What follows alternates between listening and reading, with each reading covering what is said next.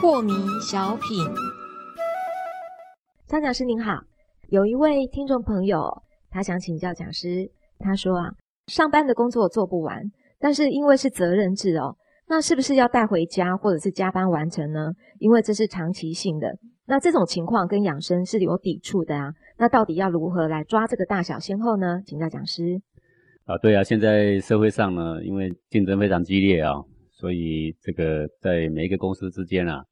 实行责任制哦，可以说是很多公司都有这个现象。是啊，呃，但是我们要了解到，即使作为一个老板也是一样，一定要体恤员工啊。员工的精气神是有限的啊，嗯，员工的生命的这个健康啊是非常可贵的啊。虽然公司发展也重要了，但是如果人手不够，确实是上班时间做不来。那么，身为一个老板，应该是要体恤员工，怎么样增加？人手对不对？是啊，这个才是一个根本的解决办法。但是为了节省开销嘛，很多的老板呢就实行责任制。那么你如果上班做不完，你就得压榨你自己私下的时间去做。那么辛苦一点点倒也无所谓了啊。但是如果辛苦的太多，然后呢溃散我们的精气神啊，每天睡也没有睡饱，然后恶性的循环之下，很多人做到猝死的啦有没有啊，爆肝的啦，嗯啊，如果是这样来说。我们对于一个上班族来说啊，呃，一开始我们去上班的初衷，不就是为了这个领一份薪水，然后呢，可以养生加性命的健康，不是吗？是。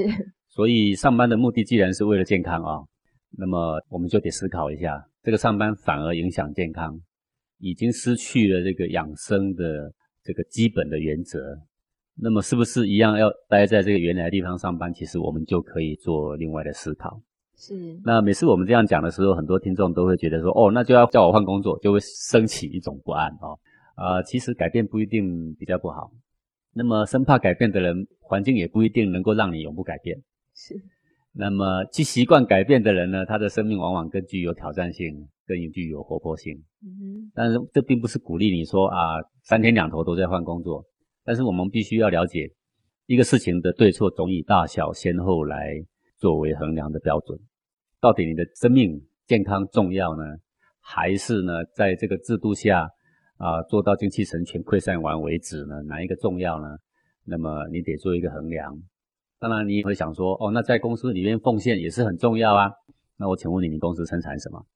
你生产的是一只手机，世上少一只手机也不会怎么样了。说实在的，世上多了你这么努力，更好玩的手机都出来了。讲坦白了，到底是贡献还是造孽，还是有个问题啊？也还不知道。对不对？让我们的小孩更沉迷在这个电玩上、手机上面的方便，到底好事还是坏事？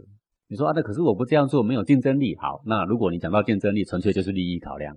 那利益考量跟你的生命健康来考量呢？那么生命健康就比利益重要的多，因为利益不能够给你带来你的生命的健康，这最基本的要求。如果这样都达不到，这个利益没多大的意义啦，是对不对？是你利益带到家里面来，让你更健康，让家人呢更幸福，这个才有意义啊。结果呢，一个人做到爆肝了，一个人呢做到中风了，有没有？家里的幸福也全毁啦。你说，可是我没有做，家里的人就没得吃啊？事情有这么严重吗？换个工作有这么难吗？这里不做，别的地方不能做吗？台湾话有一句话哦，说哦，哪边做牛哦，唔惊无犁头我拖了。说如果你甘愿做一只牛啊，不怕没有那个犁可以拖了，是，对不对？嗯，啊，你到哪里你都可以有工作嘛。好，只要你愿意做，都有的嘛。啊，我觉得这个是你啊，对你人生来讲很值得思考的一个主题啦。对，所以讲师跟我们讲的大小先后，那么就知道说，其实我们的呃养生的这一块才真的是大了哈，就比较好做。对，台湾也有一些很不错的这个公司老板，嗯，他是严格规定一个礼拜员工非得放几天不可，对啊，不放啊就倒扣你的薪水，对，记过，对，也有这样的老板呐。对，所以就是还是大小先后分辨得出来，我们就知道怎么样找合适自己的工作。另外还有一个老板，他是规定说，要当我的主管，一周一定得几个小时以上是陪家人的，少于这个时数的，想都别想当我的公司的主管。我如果是到这样的公司，我应该也不会想要离职啊。但是你会发现，他们公司的产值并没有下降啊，他们向心力反而增强啊。是，谢谢讲师。事情要恰到好处了。对。